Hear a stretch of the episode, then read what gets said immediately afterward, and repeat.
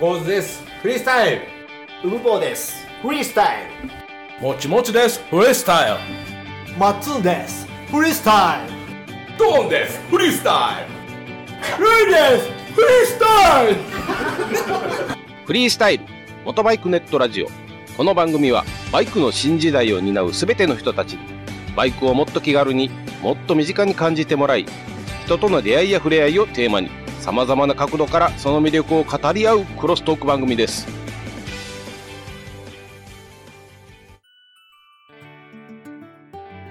フリースタイルをお聞きの皆様、いつもありがとうございます。ここで9月、10月のお題ツーリングのお題を発表させていただきます。9月、10月のお題は、まずはポパ兄さんからいただいた、あで始まる道の駅へ行き、そこの一押し食材やお土産、テイクアウト品をご紹介ください。ものでなくても、名物店員さんや名物アルバイトさん、名物おばちゃんなどでも OK です。続いて私からは、バイクとあなたが一枚の写真に収まるです。ただし顔出しは不可とさせていただきます。ですのでヘルメットをかぶったり、後ろ姿などで撮影してください。ソロツーリングの方は、セルフタイマーで撮るのも良いですが、あえて通りすがりの方に撮ってもらうのも良いかと思いますよ。思わぬ出会いがあるかもしれません。以上2つが9月、10月のお題となり、どちらも9月、10月ともに受付させていただきます。投稿は Twitter でお願いいたしております。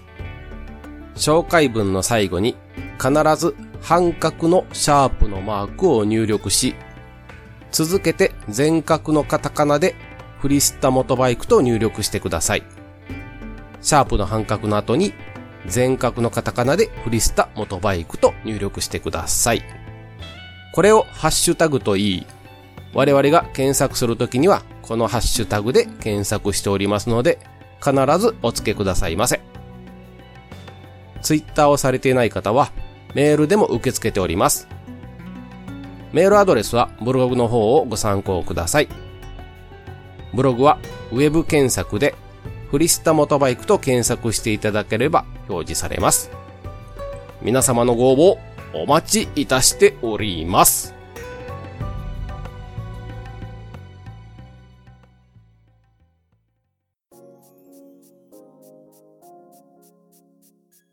では B パートに入ります。はい。はい。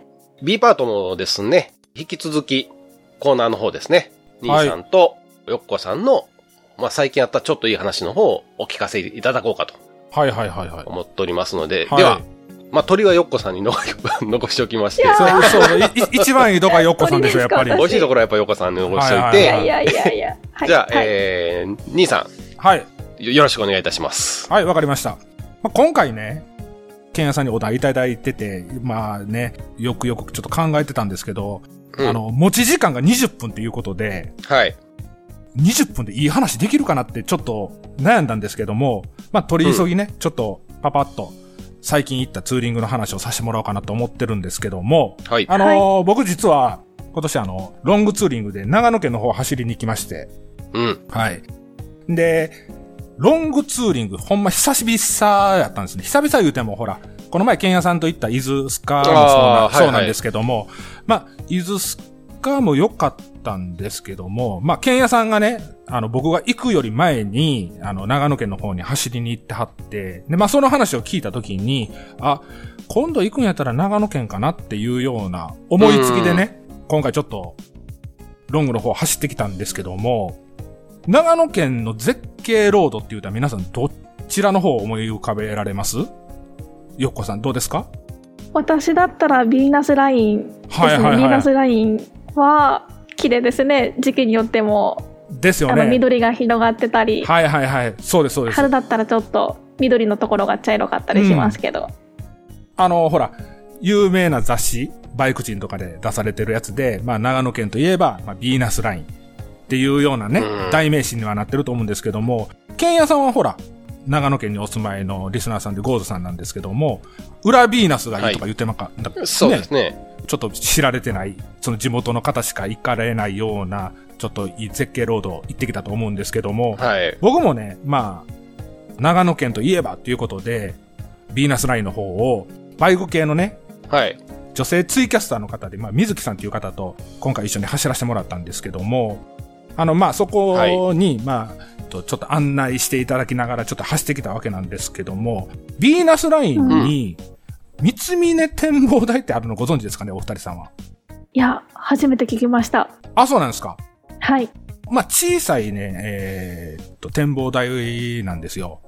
まあ、そこに泊まって、えーバイクを止めて、まあ、あの周りの景色を楽しんできたんですけども、着いた時はすごく天気が悪くて、何これっていうぐらい曇ってたんですよ。ほここまで来て曇るっていうような感じあって、おいおいと思ってたんですよ。はいんで、なおかつ、人あんまり来てない展望台だったんですけども、ヴィーナスラインの案内板がそこには設置されてまして、う。あー、はいはいは。はいいありますね。見たことあります？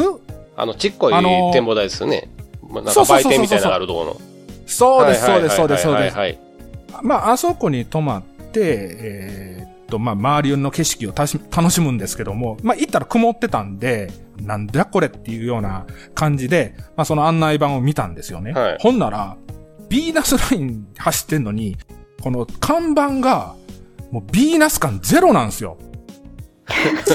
どういうビーナス感ゼロって言うっていうたらなんで、これあの、近所のおっさんが絵描いたんですかっていうような看板なんですよ。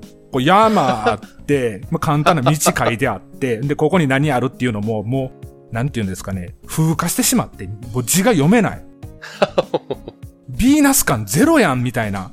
これね、みんな行ったら多分ね、ちょっとがっかりする看板やと思うんですよ。ほ僕今回これ写真撮ってきてるんで、またあのブログの方には載せようとは思ってるんう。ですけども、はいはいはい。え？もうちょっと小切れに書いてよと。っていうのがまあ第一印象やったんですよ。はいで、なおかつ、ちょっとね、天気が悪くて、ちょっと小雨も降ってくるような状態で、で、僕ほら、自称晴れ男って言うてるんで、雨具も、雨具持ってなかったんですよね。ツーリング行くのに舐めてますね。いやいや、舐めてるも何も、俺、は、まあ、こ今回はっきり言うけど、はい。バイク系、バイクの雨具買ったことないねん。ジっすなんかこう、保険として、川も持っていかないんですか？いやいやいや、保険も何も、は雨降れへんねんもん。っていうので、も、でハーレー乗ってる時はね、特にかはい。持ってないというか、もう、まあ、買わなくてもいいかね。いや、ぶっちゃけ、無駄遣いやなと思ってました。そのカッパ買うの。レインウはい、ェアを。値段しますからね。うん。だから、もういらないっていうのでも割り切って、うん。でも、濡れる気はさらさらなかったんですよね。ただ、うん今回、まあ、バイク乗り換えて、長野県行ってきたわけなんですけども、まあ、天気悪くて、嘘でしょと。お、俺、俺の力なくなってもうたんかなと。っていうような感じだったわけですわ。ほんで、あの、ビーナスラインから、もう、んじゃ天気も悪くなりそうなんで、まあ、あの、一緒に行ってた水木さんと話して、もう帰りましょうかっていう話になった時に、帰る方向を見たらね、あの、なんて言うんですね、雲からね、その地上に向けてね、黒い筒、筒が見えるんですよ。黒い筒、え、円柱が見えるんです。はいはい。で、あっちに帰るはずやのになっていうのを指さしながらちょっと二人とも無言やったんですけど、あれって雨ですよね、と。はいはい。ならもう雨がね、黒い筒で見えるんですよ。ほんほんほん。これ多分集中豪雨やと思うんですよね。ああ、ドワーっと落ちていってるんですそうよね。そうそうそうそう。よくあのほら、何？周りは、道一本、隣やったら晴れてんのに、手前やったら大雨っていう、そういう感じの柱が見えるんですよ。もう、もうげっそりですよね。言うたら僕持ってないし、服。その、カッパとか。だから、うわ、あっち向いて帰るのほんま大変やなと思いつつ帰ってたんですけども、まあ、それでもね、若干の雨には打たれましたけど、まあギリセーフ。あ、俺まだ持ってるわと。まだ俺の神通力は生きてるなと。いうのが、まあ、ビーナスラインの第一印象だったんですね。で、まあ、今回、二日目もビーナスライン走ってるんですけども、これも天気が良くて、せっかくここまで来たんだから、天気がいい時に走っとこうよ。走っとこうよっていうか、自分が見たい。その、天気のいいビーナスラインを見てみたいと。周りの景色を。ということで、はいはいまあ、二日目も走ったんですけどもね。ほら、ケンヤさんがさ、この長野県の話をフリースタイルしたときに、実際何日あったら、この長野県を満喫できるのって俺聞けへんかったっけ？ああ、言ってましたね。ほな、あなたなん、あなた3日、ほな3日ぐらいですね。回るのは3日ぐらいあったら回れると思いますよ、十分。うん、まあ、もう俺はそういうふうには捉えへんかったんやけど、まあ3日あったら長野県がっつり楽しめますよみたいな感じで俺は聞いててんやんか。でも、ケンヤさんからしたら3日あったら回れますよ。これ、外周を回れますよってことやってんな、結局。そうそう、全エリアを回れますよ。全エリア回れますよっていはう話あって。で、あ、そうなんや。だからここ、この辺がちょっともう、言葉の聞き違いというか、意味の取り違いがあってんけど、この3日で100%長野なんか回られへん。っていうのは走って分かった。これなんでかっていうと、なんていうのかな。長野県って、初め、走って分かってんけど、めちゃくちゃでかいねん。近畿地方と同じ大きさですからね。そうそうそうそうそうそう。へだえ。あ、あれ、そういった、あれなかった？これもしかしてヨッコさんもあれなんじゃないですか？あの、距離感欠乏症じゃないんですか？いやー、長野県はね、そんなにこう、ヴィーナスラインぐらいしか走ったことないんで、そんなに大きさは気にしたことなかったです。あ、そうなん？はい。あの、ほら、ビーナスラインもはい。結構距離的には、ね、ずっと最後まで行くと、ほら、霧ヶ峰高原とかの方も行けるし、ちょっと長めでしょ？言うたら。いや、あの、道が楽しんであっという間なんですよね。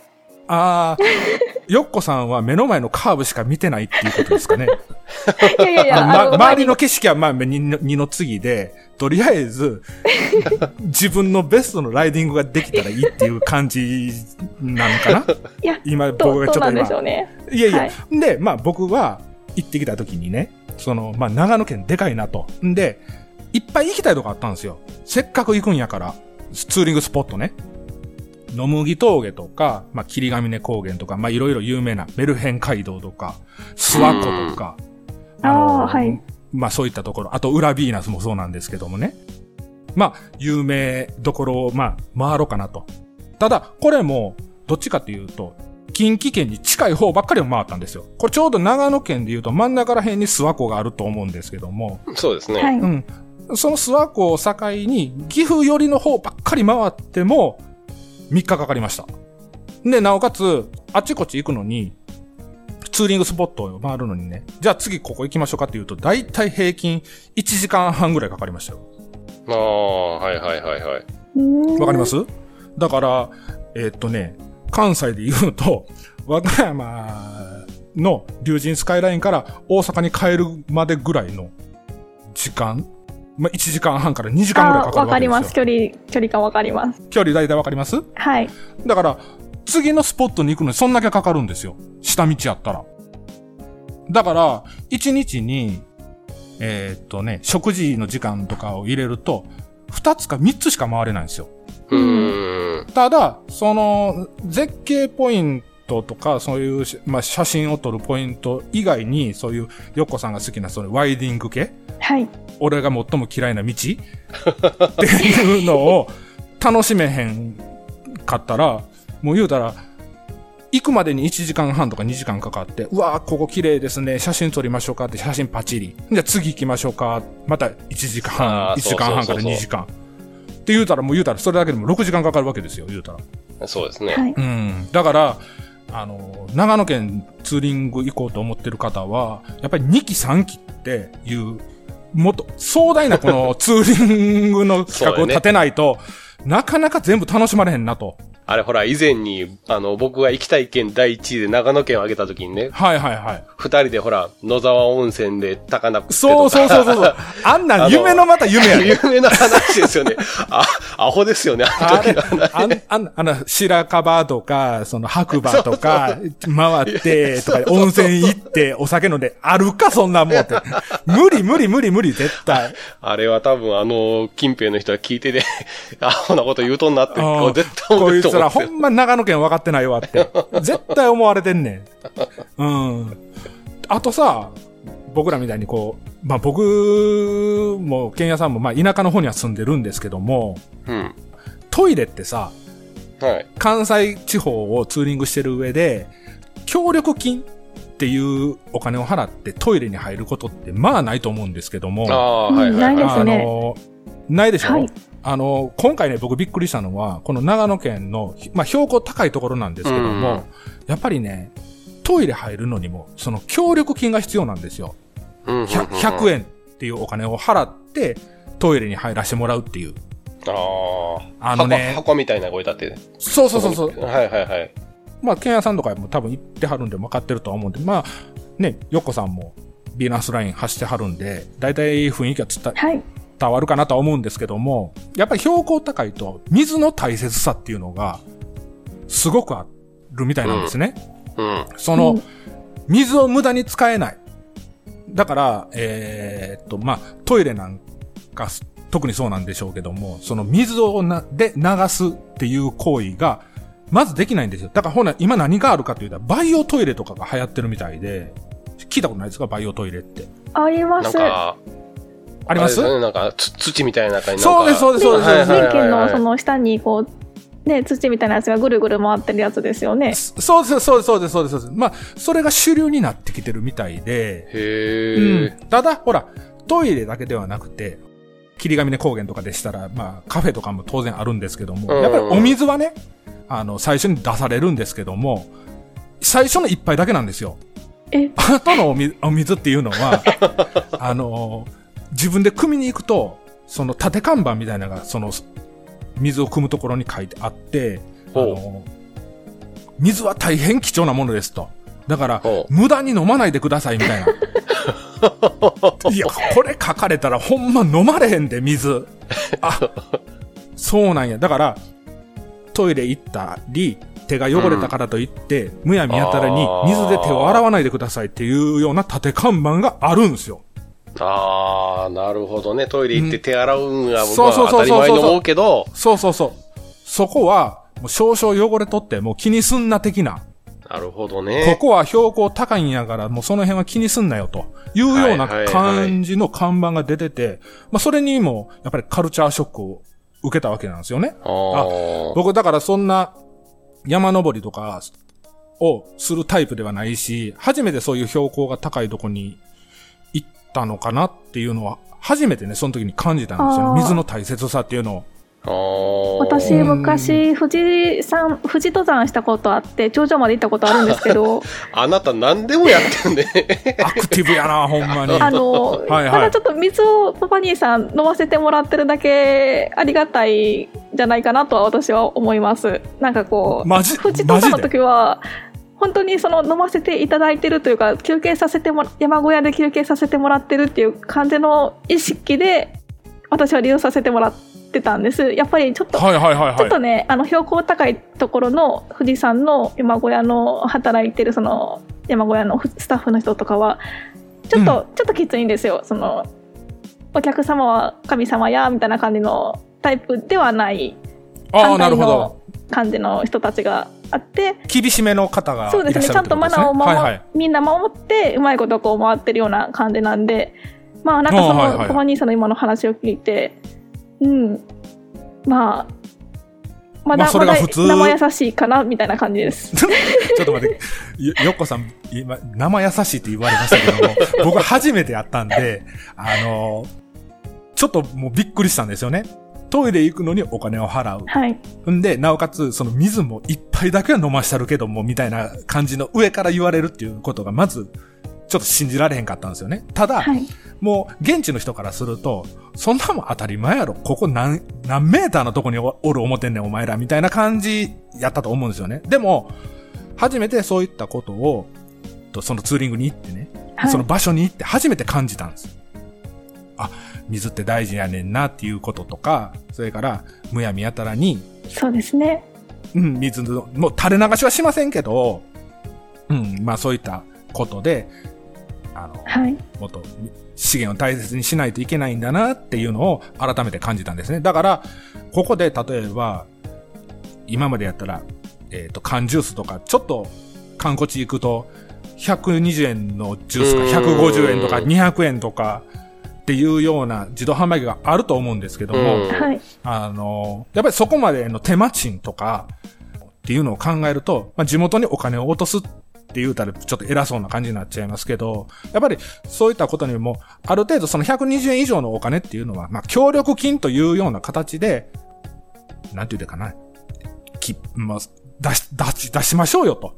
気持ちよくね気持ちよくね。うん。地元にお金を落とすっていう意味も込めて、あの、そういったことはしていった方がいいんじゃないかな。自分も、やっぱり、そういったことに助けられてるし、地元の人もそれで潤うんであれば、その数十円、いや、数百円のことであるんであれば気持ちよく出した方が、その、いいんじゃないかなっていうのは、今回の長野ツーリングで思ったことなんですよ。はいはいははいい。うんうん。だから、あの、なかなかね、なんて言うんですか？標高高いところじゃないっていうか、普通の道をツーリングしてると、そういったことがあんまり感じられないことが、今回そういった標高高いところに行って、うんまあ、景色もね、当然、ほら、標高高いとどこ行っても絶景なんですよ、はっきり言って。だから、そうですねうん雲が近いですもんね。さんそうそうそうそうそうそう。で、青空とかはいで、すごく、あ、来てよかったなっていうのが、もうね、分かってもらえるとは思うんですけども、これ下の方っていうか、普通の街中を走るとなかなかそういった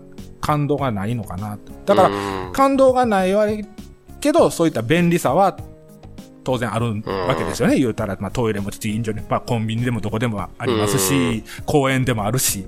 ただ、今回そういったところに行って、そういったありがたみを再確認させてもらったツーリングであったっていうことを今回ちょっとお話しさせてもらったわけなんですけども、はい。はい。まあ僕のぎ逆バージョンですね。これはもう知らないところに行ったからこそ、ね、気がついたちょっといい話ですよね、これ。はいはい、そうですね。はああの、兄さんほら、この間、富士山行った時に、富士山登りたいは、富士山の登りたいって言ってたじゃないですか。あれな？いや、はいはい。ぜひ登りましょう。だから、よっこさんと行ってきたと。楽しいですよ僕は。遠慮しときますけど。ああの、5俺もな合目で、木の、あの、金剛杖っていう木の棒を買って、なんか7合目、はいはい8合目、9合目で、夜勤をこう、9合目来たら、10ってこう押してもらうんですよ。おうそれもなんか思い出になりますよ。っていうかさ、あれこの前僕行ったあれ何合目でしたっけ？5, 5合目5の駐合目ですね、車場ですね。車で行けるのは。え、あれ5合目やったっけ？あれ5合目です。え、あっこからまだ、どれぐらい、どれぐらいあんの横さん？5合目か5ら。合目から私はなんかご来光ツアーっていうので、はいはい。朝のその日の出のじ 時間帯に頂上着くぐらいのペースで登る感じなんで、えー、と夕方5時ぐらいに5合目出発してうん。真っ暗な中ずっと登っていってうん。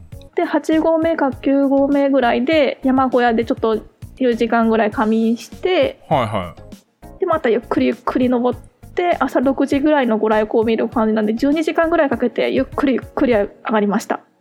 ああ。え、ケンヤさんあれ、俺ほんま、あれ5合目やったっけ？5合目ですよ。俺、あれ、小走りで小1時間あったら頂上まで行ける思っとってんけど。だからあの時言われたじゃないですか。あの前回の放送でも言いましたけど、前の時のレックスさんが、いやいや、全然そんなん無理ですよ。無理です。あそこ無理5合目でもあの空気がちょっと薄いんで、5合目で体を慣らしていかないと、あの高山病になりやすいです。あ、そうなんや。俺ほんなら一人で行っとったら100%死んどったパターンやねんな、これ。9合目あたりは、の山小屋の周りのちょっとこう、休憩するスペースがあったりするんですけど、時刻絵図ですよ。はいはい。もうダウンしてる人たちがバタバタ倒れていってます。ああ、そうなんや。はい。怖っ。あそこで2000、え、なんか看板立ってましたね。2200とかなんか2300とかって書いてありましたよね。あありますねうんうんうん。はい。あそこからだからもう、もうさらに1000メーター以上上がっていくっていう。しかも最後岩場なんで、ちょっとこう、岩をつかみながらこう、シュシュシュって登らないと、階段じゃないんですよ。いやいや、俺さ、あの時も、ちょっと待っとってくれるちょっと上まで行ってくるからっていう、そうそうそう。いきいき勢いで、あそこ上がっとったやんか。あれ、あかんねんな。やったらあかんことやってんな。そうそう。ああ、ごめんごめん。ちょっと、軽はずみな行動して、またみんなに迷惑かけるとこやったわ。いや、ぜひ登ってほしいですね。いや、ほんなら、じゃあよっこさん行きます？じゃあ来、来来年の、あの、イベントで。私ね、一つ富士山の頂上でやり残したことがあるんですよ。何、あの何が、何がしそのさっき言たいんですか？った5合目に金剛杖っていう木の棒を売ってて夜勤を押していってもらうんですけど、まはいはいあその夜勤をしてもらうのもあのお金いるんですよ100円か200円あぐらはいい。だったかな、うん。で順調にこう押していって最後頂上で押してもらえるんですけどうん。押し忘れてなんか頂上でちょっと喜んで わーってやってそのままこうみんなで降りていっちゃって頂上の分だけ焼き銀がないんですよね。最悪、最悪な、最悪やん言うたら。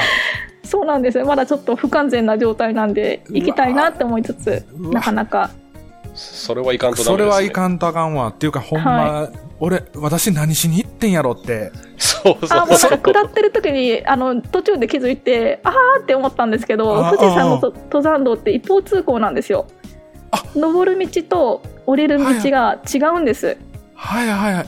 え、それってさ、その、夜勤をしてもらうところから、どれぐらいのところで気づいたの？えっと下り始めて30分ぐらい経ってぐらいですかねもう結構 ちょっと待って、ちょっと待って、俺、え、もうそれ戻られへんの？その30分はもう。戻れませんね戻りあのちょっと危ないんでやっぱりそのシーズン中って私まあ週末休みで。はいはい、はい。みんな週末登る人が多いじゃないですか、はい。結構渋滞しててそのご来光で日の出を見るために頂上その向かう人たちとはいかすごいまあ渋滞したりするんですよ。でそこを、まあ、下りですもうみんな帰っていくところなんですけどその帰っていくみんなのその流れに逆らっていったらちょっと危ないんですよね。あー、なるほど。やっぱりマナー的なものもあるんで 私は。そうですね。下りました今ね、今、よっこさんの話聞いとってね、あの、いけるやんって僕思ったんですけど、めちゃくちゃ恥ずかしいですね、今。だダメです。ねあ、やった、やったらあかんことやわ、やった、やっぱりやったらあかんっていうことなんですよ。はっきり言うてね。ただねやっぱりその木木に木の棒に夜勤を押していくんですけどなんかその、はいはい慣れてる人はその木の棒にたくさん夜勤が押しててそれがちょっとかっこよく見えたりするんですよね。あー、なるほどね。何回も来て押してもらったんやろなみたいなあー、な感じでるほど。まあなんか言うたらほら、あれみたいですね。四国の。そうそう、御朱印とかね。ごほら、子供がよくやるスタンプラリーとかさ、はい それの最後景品もらわれへんパターンやろ？最、最悪や。いやはいいい思い出ですよまだまた行かなきゃっていや、よっこさん若いから言えんねん、そういうこと。これもオイラみたいな年になって、もうこれラストチャンスやなって思って登ったのに、最後の最後で夜勤押してもらわんと帰ってきて、うおノーって思うやんな。嘘でしょって。はいなんで、ね俺なんでこの時だけ、ここだけ記憶喪失なっとってんやろって多分思うと思うわ。いやでも頂上で飲んだちょっと高い一杯400円ぐらいしたんですけど味噌汁はすごい美味しかったですねああ、やっぱりそういう付加価値がさ、その金、うん、金額を超越したその付加価値がさ、絶対そういう風にその美味しさとか、はい喉越しとかさ、喉越しって言うとあれやけど、なんかすんごい思い出になるんやろうなっていうのは はいわかるよ。はい。はいなもう、ヨコさんぜひね、来年もう一回トライしてもらえたらなと、ケンヤさんと。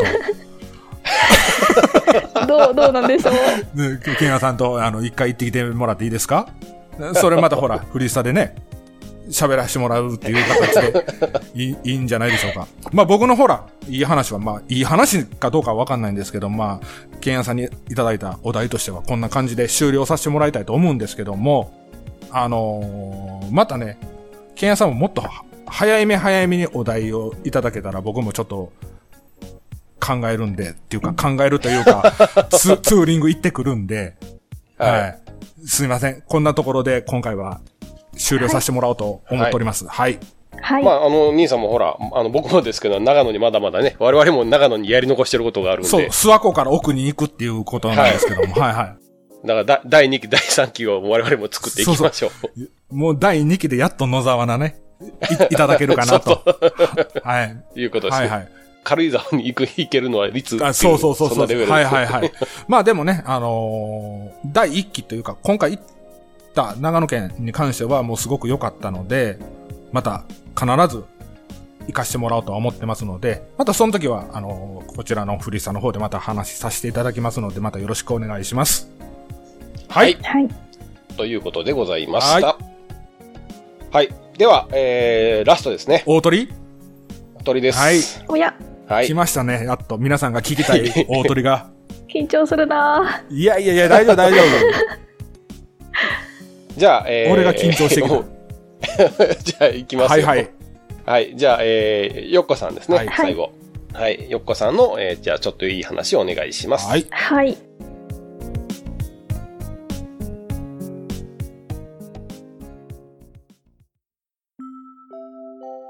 みんなでお話しできる行きつけのライダーズカフェ、ネットに作りませんか？バイク系雑談番組、アットみずき。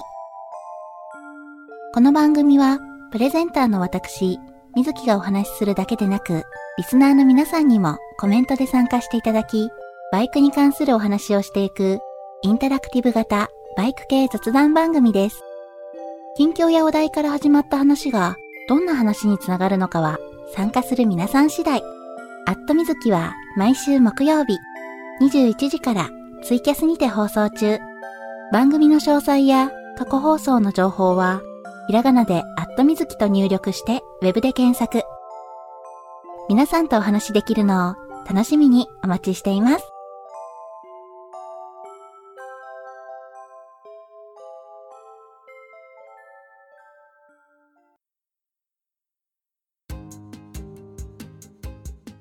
えっと、私は今年のお盆に北海道へキャンプツーリングに行ってきたんです。うん。まあ、北海道はすごく良かったです。北海道は何回目ですか？バイクでは2回目です。はいはい。はい。あの、ツイッターでほら、写真上がってたんやけど、はい。お金がなんかべちょべちょになって、そうですね。おもう、金欲し、毎日干してました。雨ばっかりで、晴れ間を見ずに、あの、北海道から帰ってきてしまったぐらい最。悪、最悪なパターンや。あの、え帰り、晴れなかったの？えっと、行きと帰りの日本海では、晴れ間が確認できたぐらいですね。え、ちょっと待って、行きと帰りって船ですよね？船です。船のデッキの上上で遊ばれてる時にいい天気やなって思いながら、あの、運ばれていってました。焼け酒しかないね、もう思い出ほんなら。っていうかさ、よっこさん、この北海道2回行かれたって今言ってるけども、はい。なんか、1回目行ってから、日にちそんな経ってないんそうですね。あの、ゴールデンウィークに一回行って、はいはいで夏の景色を見たいなと思って、まあ、北海道、お盆の北海道も行ってきたんですけど、はいはい、はい。まあ、大体の人って北海道ツーリングの時は、まあ、時間日にちをかけて10日ぐらい日数かけてなんかみんな有給つなげてうんうん。北海道ツーリング楽しんでる人が多いんですけど、まあ、私はカレンダー通りの休みしかないんで、はい。そのフェリーの移動を含めたらもう現地では2泊3日だけしか動けないんですうわー弾丸やね、北海道で言うたらね。弾丸ツーリングやね。はい。でなんかお盆のそのフェリーのチケットってもうなんかお盆の始まりの日が一番競争率が激しくてはい。その2ヶ月前のフェリーのチケットの販売日の朝9時にもうバババッと予約しないとチケット取れないぐらいもう20分ぐらいで即完売するぐらいの勢いでなくなっていっちゃうんですけどまあちょっとうまいこと予約が取れずにキャンセル待ちっていうことではいはい。そのお盆の10日ぐらい前までちょっと行けるかどうかわからなかったんです。はい。あれ、そえ、ちょっと待ってください。そしたら、あれですか？北海道行くのにも、結局ははい。その、プラチナチケットみたいな？言うたら、はい。サザンのコンサートみたいな感じの、その予約の競争率があって、なおかつ、取られへんかったら、なんていうんですか？はい、キャンセル待ちを待って、で、キャンセル待ちもアウトやったらもう行けないってことでしょ？あそうですね。行けなくてあの関西の人はちょっとわからないですけど関東の人だったら自走でなんか青森のところまで行って津軽海峡フェリーに乗って、うんうんうん。まあ、函館とかその辺りにからこうスタートする人も多いんですけどはいはい。まあそんな選択肢もありますけど、まあ、私はちょっとそれは考えられないんで、まあ、そしたあらー九州とかちょっとそっちの方に南の方に行こうかなと思ってちょっと諦めてたところ、うん。まあ、お盆の10日ぐらい前になんか行けるでみたいな感じのメールが来て、おおはいはいはい、はい。あじゃあ行こうみたいな感じでこうお金振り込んでチもうすぐにチケットのお金払って行くことを決めたんです。あの、でよっこさんってさ、あの、じ基本自分のバイクで行きたい派？はいそうですねにあの北海道だろうが、レプソルじゃないと意味がない。意味がないです。はいはいはい。あ、言いき、言い言い切っちゃいましたね。だから、結局、え、そしたらさ、えーはいひ飛行機で、例えば、まあ、北海道に行きました。はいレンタルバイク屋さんにレプソルカラーがあったとしましょ嫌ですね。私のレプソルじゃないと、あの、ダメです。う。ですよね。はい。そんな話行きま、次行きましょうか。はいはいはい。了ごめんなさいね。はい。まあ、それで、お盆当日、お盆の前日の仕事を昼間して、定時で上がって、うん。で、夜の11時ぐらいに舞鶴発のフェリーに乗るために、まあ、仕事終わってそのまますぐに出たんですけど、はい。まあ、フフェリーは20時間ぐらいかけて北海道の小樽にちょっと時間かかるんですね20時間ぐらいフェリー乗っていくんですけどえ20時間船乗るんですか？はいえ、20時間の間にやっぱり荒波とかはないの？その、しけてるなとか、うわ、揺れてるなみたいな。うわ、私そのゴールデンウィークの時とお盆の時とまあ4回乗ってるわけですけど行きと帰りはいはいはいはい。合計で1回だけしけてましたね。なんあかー。上下にグワングワン揺れてました。え、それで、もまあ気分的にははい。全然大丈夫やったわけ、船私はふ船酔い的なものは？別にあのひた。そのそれはおゴールデンウィークの帰り道のフェリーが結構揺れてたんですけど、はい。なんかそのフェリーで知り合った子と仲良く喋ってたりとか、はいはいはい。疲れで寝てたりしたらあっという間でしたね。私はあんまりそんなに酔わないタイプなんで。あ、そうなん。あ、これちょっと私飲みすぎてるかなみたいな感覚で実は船酔いやったっていうパターンではなくて、普通に、てあのー。なんかもう普通に船長さんのあの放送で今日はちょっと揺れるよみたいな感じでこう放送が入ったりするぐらいの。レベルでした。はいはいはい。わかりました。はいはい。で、まあ、20時間揺られて北海道の小樽に到着したんですけどなんかそのフェリーは夜9時半ぐらいに北海道の小樽に到着するんですはい。だからもう夜着いたらねすぐそのままツーリングに行けるっていうわけじゃなくてうん。まあ人によったらそのままなんかもう俺は走るねみたいな感じでバーって行く人もダッシュ、いたんですけどダッシュする人もいてるんですけども、はい。そう。よっこさんの場合は、私は、まあ、ちょっと小樽の宿で一泊まあその素泊まりというか ゲストハウスで。すいません、よっこさん、ちょっといいですか、質問。あの、はい。これ、2泊3日なんですよね？にはそのそうですね。そのこれは、1回目の小樽ではカウントしないです。あはいはいはい。お、小樽はノーカウントで、小樽の次の日から2泊3日っていうカウントになるわけです。2泊3日僕、はい今びっくりしました。2泊3日でもう小樽で泊まって、あと1泊しかないやつ。ちょっとややこしいですねめ、め、めちゃくちゃもったいないやんって思ったんですけど、あ、それはノーカウント。あわかりました。ノすいません。はいはい。はいはい。まあそんな感じででその天気が最悪だったわけなんですよはい。でも明日の明日起きて天気予報を見て雨雲レーダー見てそこからもうあの天気のいい方向に向けて走ろうと思って次の日の朝起きたらうん。まあ本降りの雨だったわけなんですあ、この北海道全域が雨やったわけですか？結局。えっとねどこにも逃げれない。北海道をまっすぐ半分に割っ上下に半分に割って、はい左半分が雨雲かかってて、はい。まあ、あの知床半島とか帯広の方は右側のはい。右半分は晴れてたんですうん。なので、まあ、左端から右端、まあ、東の方にずっと進んでいく形でこう雨雲から逃げる形で、まあ、はいはいはいはいはい。陣地目は。あのーよっこさん、今回の北海道旅行っていうか北海道ツーリングは、その行きたいところはあらかじめ頭の中にあって、そこを行こうとしてたけど、今回この、はいえーっと、雨雲があったから、その、はい。行き先を変えるっていうパターンにシフトしたんですか？それともノープランで、ノープランですね。はいはい。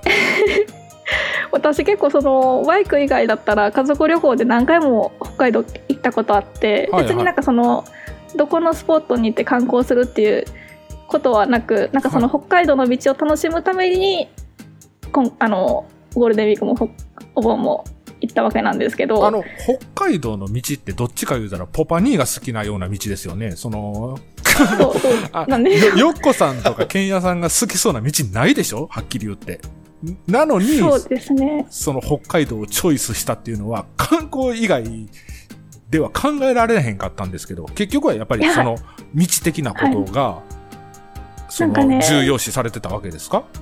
もうどこまでも走っていける道なんですよ北海道の道ってまあまっすぐだったりはいはいはい。なんだろうどこの景色を見ても全部絵になるんですよねまあうん晴れてたらの話ですけどはいはいはいはい。まあね。あの、言言わんとしてることはわかりますよ。はい。で、まあ今回、まあちょっと雨が、ね。はい、ずでそんな感じでずっと続いてて雨雲から逃げながら、はいまあ、その翌日からの北海道ツーリングを楽しんでて、うん。まあ、1日目2日目楽しんで最終日の話になるんですけれども、はい私は、まあ、日本最北端の宗谷岬に行ってました、はいはいはい。朝から。朝から。はい。はい、でその日は、まあ、2泊3日の最終日なんで夜にはフェリーに乗るために宗谷岬ぐらいあたり一番てっぺんから左下の小樽まで、まあ、400キロぐらいなんですけど移動しなきゃいけなかったんで、はい。まあその時にどんなルートで帰ろうかなと思った時に、うん。同じような感じでゴールデンウィークに行った時も最終日は宗谷岬にいたんですよ私。はい。でそのゴールデンウィークの時に通った道が結構いい道で、うんもう一回走ってみようと思ってお盆も同じ道を走っていったわけなんですけどはい。美深町っていうとまあ宗谷岬のちょっと下あたりから幌加内町に向かって走っていくものすごく道が空いたはい。道があるんです。うん。でなんかゴールデンウィークに走った時はまあめちゃくちゃ寒くてはいはい、はい。標高もちょっと美深峠っていう場所はちょっと標高があって雪も残っててえーっと、ゴールデンウィークの時点で、なんかはい雪が残ってるってことですよね？雪が残ってますね。はいなんかもう私は電熱ジャケット着てたんですけど電熱ジャケット着てても寒いかなっていうぐらい真冬でしたねいや、よっこさん、あなたの言葉から電熱ジャケットの話はよくよく聞いてますけども、初めて寒いって言いましたよね。そうですね。もうなんか体の芯から冷え僕、感じの寒あの、さでした。一回よっこさんとは走りに行った時に、もう、はい体の芯も何もかもが、もう、鉛筆の芯みたいになっとったんやけど、それ、その時も、よっこさん一人なんか毛布かぶってるみたいですっていう、あなんかこたつ入ってるみたいですみたいなこたつ入ってるみたいです。ね、はい。って言ってるよっこさんが今回の北海道のこのゴールデンウィークに走った時はもうめちゃくちゃ寒かったわけですか？その電熱を着てても。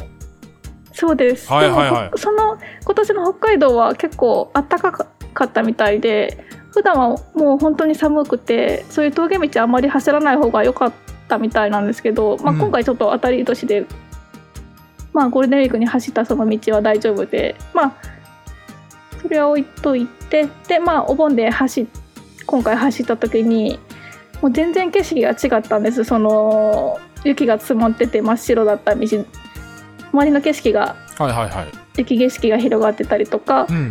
まあ、その幌加内町っていうところに突き当たった時に結構こうパーッと開くいた景色が広がってるんですけど、はいはい。まあ、そこも結構何も植えてない畑うん茶色い土が見えた畑がバーって見えてるだけで何の畑なんかなと思って、まあ、その時は走ってゴールデンウィークの時はまあ走って帰ったんです。はいはい。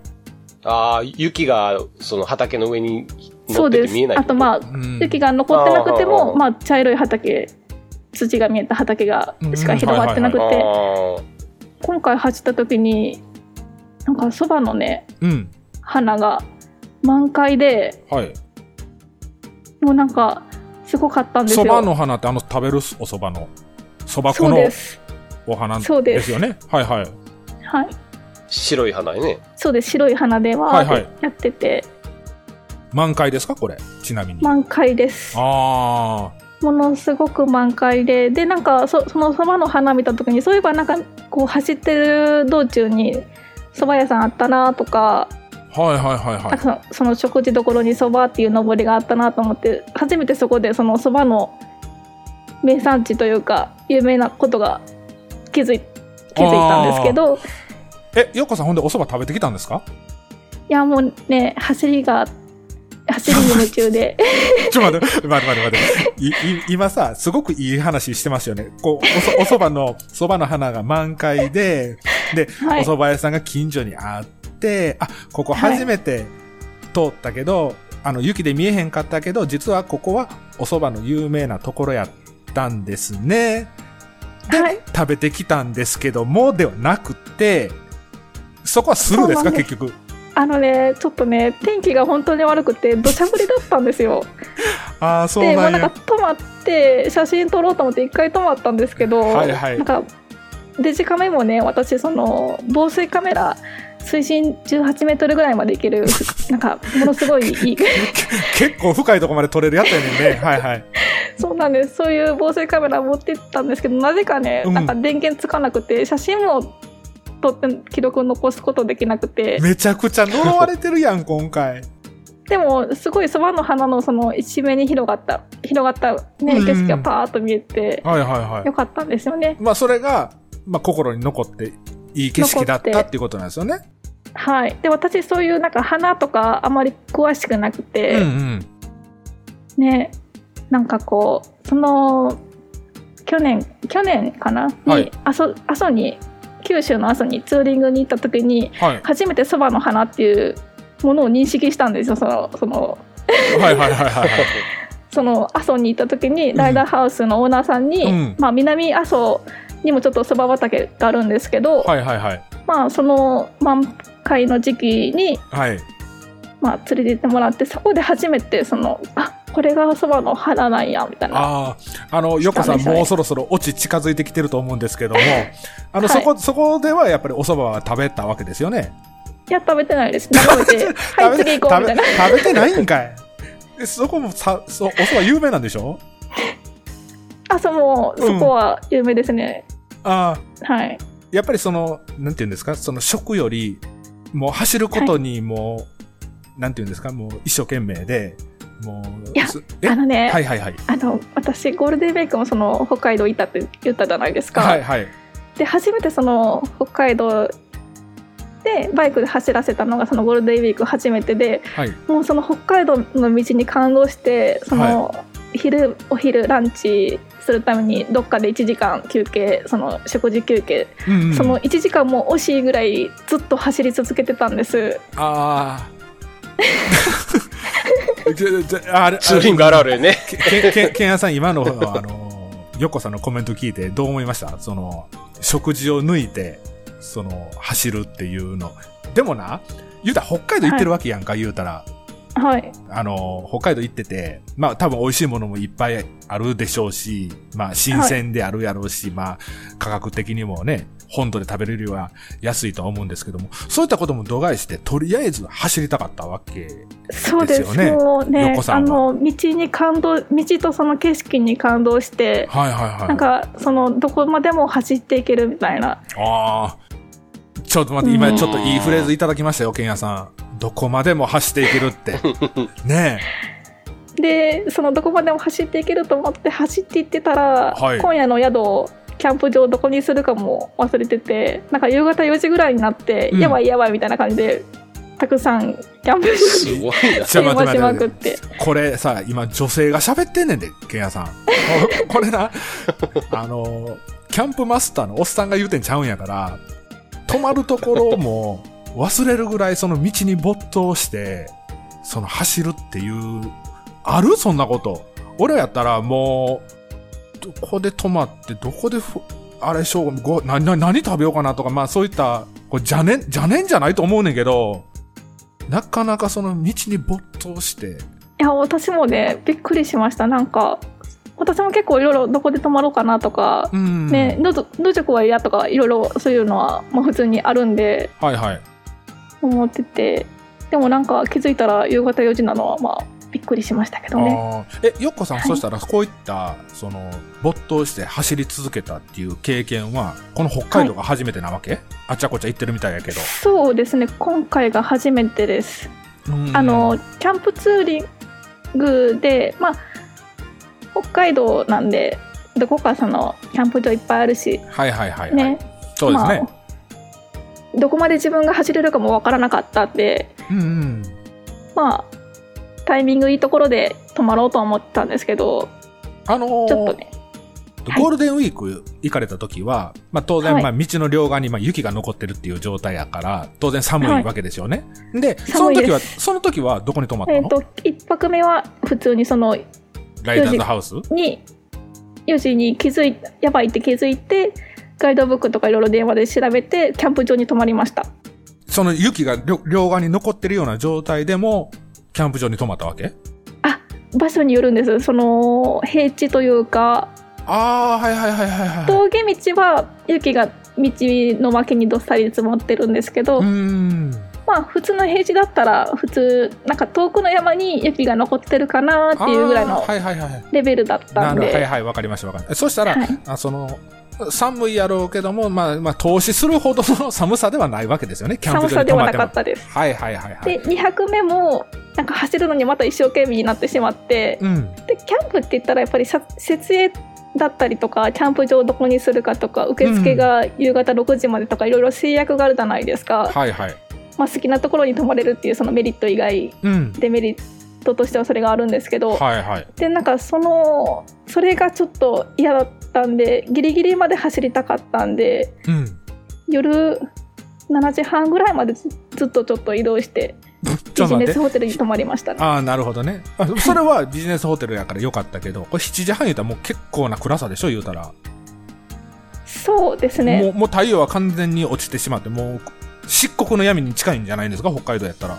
そうなんですけど、まうんあその結構大きいその国道でまあまあ車通りもあって、はいはいはいはい。みたいな感じの道うんの途中にある大きなその町というか門別っていう町なんですけど、はいはい、聞いたことありますよ。はいまあ、そこまで走っていったりもしましたはまあそうですねで話を戻しますけど、あ。はい。まあ、その阿蘇で初めてそのそばの花っていうのを認識してでそれを踏まえて今回その夏お盆ツーリングで幌加内町を走った時にそのそば畑を見てそば屋っていうのが分かったんですけど、うんまあなんかその朝の経験がななかったらきっとなんかその白い花を見てもなんか咲いとるわみたいな感じでこう思えなかったから、ああ、はいはいいろいろこう走走りに行ってよかったなってなるほどね。思いましたそのっていう話です。予備知識があったから、より一層今回の北海道ツーリングのその周りの景色とか、そういった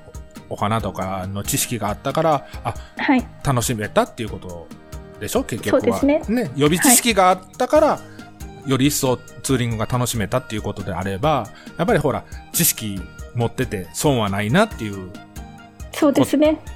ですよね。はい。ただ、ポパニー的には、そこでお蕎麦食べてほしかった。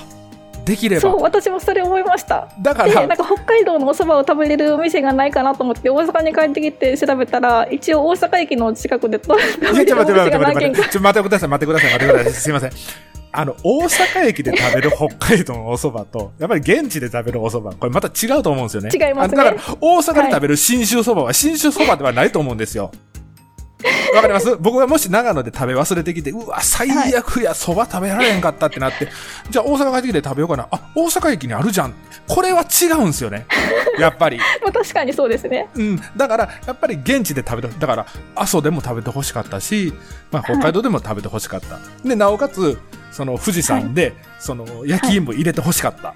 だから、よっこさん的にはやり残してることがまだ3つあるわけですよ、言うたら。いや、でも、またそれは次の楽しみにとっておこうかなと思って、来年また行けたらいいなって、こう、夢を持ってるじゃないですか。ポジティブなこと言いはるわ、この子。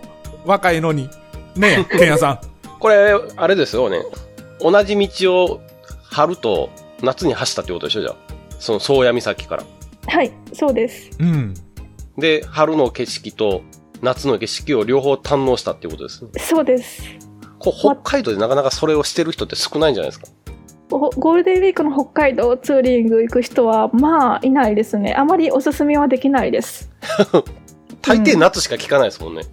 寒すぎて多分そんなに走れる距離が伸びないんじゃないかなって思います。そあのー電熱ジャケットなかったらの話ですけど。あああでもそれをこうね、あ、あえてって言ったら変ですけど、それをトライしたからこそ、二つのこうね、同じ場所で二つの景色が見れてるっていうのは、それはすごいなと思いますね。はい。もうゴールデンウィークの北海道は天気も良かったし、そのなんかその青空とと雪景色とその北海道独特の景色とそのまっすぐな道はもう本当に最高でしたね。じゃあ次は冬あたりに 今年の大晦日行ったらどうないですかね。そう、あの、ほら、宗谷岬って大江晦日にほら、行く人いるじゃないですか。ね、あの、スパイクタイヤでね、株とかそうよく言そううそうね。そうそう。はいももう次それしかない。う、これしかないよ、横さん。でもういなんかそんなに気温は低くないみたいですね、その年越し宗谷のやつ。なんか調べてみたら。そんなにマイナスちょっと3度とかそれぐらいってちょっと言ってました待ってくださ。い。一応行く気やったんですかね、これは。今調べたっていうことは。い、い、い あの機会があね、れば行ってもいいかなっていう感じ？お盆、そのこの前のお盆の北海道ツーリングの行きのフェリーで知り合った人が、い年越し宗谷キャンプの経験者で、おおはいはいはい。なんかそういう話をちょっと聞いたら、なんかちょっと興味を持ってしまって、いろいろ調べたんですよ。はいはいはい。別にそのバイクで行かなくてもいいわけじゃないですか？うん。その宗谷岬から30キロぐらいの地点に稚内空港っていうのがあるんですけど、はいはい。まあ、そこから普通に徒歩で行けるよってその人は言ってて30キロ いや、横さん、これは一応、まあ、バイク系の番組なんであれなんですけど、そうですねバイクで行って、その、はい年越しキャンプをすをするっていうのが、やっぱりそのはい皆さんが求められてるものであって、これ、空港で行って、ああ歩いて、そ宗谷岬までまあ行ったとして、そこでキャンプ張る必要は多分、あんまりないのかなって、僕が聞く分には思ったんですけど、そうではないんですかね？ち。ょっとねやっぱりレプソルは走れる道と走れない道が存在するのであーですよね、ですよね、わかりますよ。WR 乗った人がいるよ、横さん。あほんまですね。いぜひ行ってきてもらわないと。スパイクタイヤをはい履かせて。いやー、ないわー。いや、でもさ、俺、ほら、調べたってヨッコさんが言うからさ、あ、はい。よさすがヨッコさん行く気なんやなって思ったら、まさかの空港って言われたら、あれ？これちょっと話が違う方向に行ってるかなっていうのはあってんけど、いやどうしても。もね抗えないことはあるじゃないですかでもいや、ありますよね。でもなんかその宗谷岬でみんなで花火上がってる様子を眺めながら「ハッピーニューイヤー」ってこうね言ったら楽しいやろうなって。いや、でもさ、ちょっとち、いつのツイートか忘れたけど、ヨッコさんなんか CRF のラリーがどうのこうのっていうツイート見たときに、はい。あ、この人3代目行くんやなってちょっと思ってんけど、いやもうあのー熱は冷めましたね。やっぱりレプソルやろうみたいな感じです。あ、そうなんや。はい。ちょっと、我に返ったって感じ？そうですね。もうやっぱりレプソルとのいろんな思い出がねたくさん今回もいっぱいできたんでやっぱりはいはい。この子と一緒に行って、了解です。はい。あ、今回、その、えっ、と、レプソルはどちらの方の？あ250ですか ?1000 ですか？250です。はいはいはい。はい。で、行ってきはったんですね。そうです。2回とも250で行ってきは2ったんですか？回とも250です。やっぱり線ははちょっと、あの姿勢がしんどいんで。いなるほど。はい。わかりました。そ。んな感じです。はい。はい。はいということですね。はい。うん。じゃあ一番、えー、横さん的に一番、えー、その、良かったとこっていうのは、最後のまとめると。よかったのはやっぱりそのそば畑ですかねそばのその満開の花を見てその最初に見た阿蘇での景色もすごい良かったんですよ南阿蘇の方から見たそば畑に満開の花がこうわーってなってる奥側に阿蘇山がこう連なっててそれはそれですごい素晴らしかったんですけど北海道で見たその満開のそば畑はまたその北海道らしいそのね広大な土地のところにわーっと広がっててそれも良かったんですけどね写真撮りたかったです。で、それのカメラの不具合っていうのは帰ってきてから分かったんですか？あのかんかフェリーで全部その蓋開けれるところ開けて置いたら治りました。完全な故障ではなかったなかってたっいうってことです。ことですよね。なんかちょっとその結時は試されてましたね。試される大地で。なるほどね。はい。まあ、ほな、次回の、えっ、と、北海道ツーリングでは、それもまた一つの課題として残っちゃったわけでしょ？また見れたらいいなと思います、晴れてるはいまたほらまたね、今年の冬でも、い行ってきてもらって、写真だけね、撮ってもらって、またこれ、フリースタの方で紹介してもらったら、うわ、これ一面雪で、これどこですかっていうネタにもなるんで、これどちら、どこ走ってるんですかね？と、全部白くで分かりませんけどっていう話になっちゃうと思うんで、まあそういったオチもね、ちょいちょい挟みながら。はい。という、まあ、あのーもう、とりあえずですね、えーうんまあ、3人で話をしたい、いいとこですね。はい。それぞれのが、ちょっと話させていただいたということで、はいもう締めときましょうか。そうですねなんか。伝わっみ皆さんに伝わったのかちょっと不安ですけどね話があっちこっち言っていやいやいや、だ大丈夫ですかね？大丈夫、大丈夫です。全然大丈夫です。はいはい。ということでですね、えー今回のコーナーですね、はい。最近あったちょっといい話ですね。はい3人で話をして伝えさせていただきましたと。はい。では、えーはい B パートですね。B パートはこのお二人のおよっこさんとおポバ兄さんのお話で終わりでございます。はい。ありがとうございます皆さんありがとうございました。ありがとうございました